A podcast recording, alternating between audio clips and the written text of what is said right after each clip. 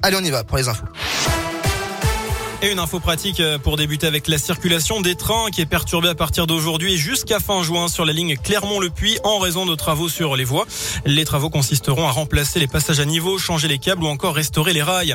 Toujours dans la région, une jeune femme de 23 ans contrôlée aux abords de la place de la Victoire samedi vers 14h, peu avant le début du rassemblement contre le racisme. Dans son sac à dos, les policiers ont découvert deux couteaux, deux bombes lacrymogènes et une matraque télescopique. Entendue en garde à vue, elle a quitté le commissariat avec une convocation au tribunal. Colère et l'inquiétude du syndicat FO du centre pénitentiaire de Rion après l'incarcération vendredi soir d'un homme qui n'avait pas respecté son régime de semi-liberté. La veille, après plusieurs mois de cavale, il avait été interpellé par le raid avec une Kalachnikov et plusieurs autres armes à feu. Un profil inquiétant selon le syndicat qui alerte sa direction.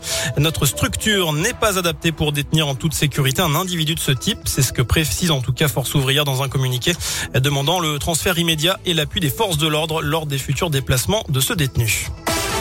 Dans le reste de l'actu, le point au 33e jour de l'offensive russe en Ukraine, Kiev refuse la mise en place de couloirs d'évacuation de civils par crainte de provocation russe, alors que de nouvelles négociations sont prévues aujourd'hui en Turquie. Il n'y a pas d'avancée significative selon le Kremlin.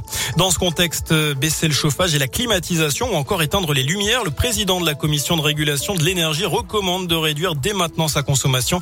Il craint des problèmes d'approvisionnement l'hiver prochain, en cause la guerre en Ukraine concernant le gaz donc, mais aussi chez nous la baisse de la production d'électricité nucléaire d'EDF.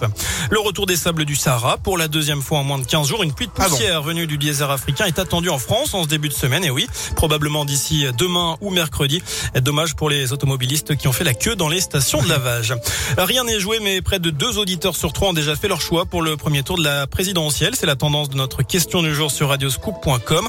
À 13 jours de l'élection, coup d'envoi aujourd'hui de la campagne officielle. Tous les candidats doivent désormais avoir strictement le même temps de parole. On passe au sport, Bastien. Le Mhm. foot en l'occurrence. Inutile de chercher des places pour le choc entre le Clermont Foot et le PSG le 9 avril prochain. Le club auvergnat affiche déjà guichet fermé. Les Ah oui. dernières places en vente ce matin sont parties en moins de 20 minutes. Avant de recevoir le club de la capitale, les joueurs de Pascal Gastien accueilleront Nantes ce dimanche à 15h. Le Clermont Foot qui est, je vous le rappelle, 17e de Ligue 1 après la 29 journée. Mais on va rappeler que sur Radio Scoop, on pourra gagner les dernières places pour le choc entre Clermont et le PSG. Ce sera la semaine prochaine. Très bien. Donc on, on note évidemment, j'espère que les auditeurs seront nombreux à Ah jouer. bah oui, carrément. Et puis c'est un exploit majuscule Évidemment. réalisé hier par un club de la région et celui-là on va pas l'oublier. Le Mhm. club féminin 10 heures a battu hier le FC Nantes 2 buts à 1 en demi-finale de la Coupe de France de foot.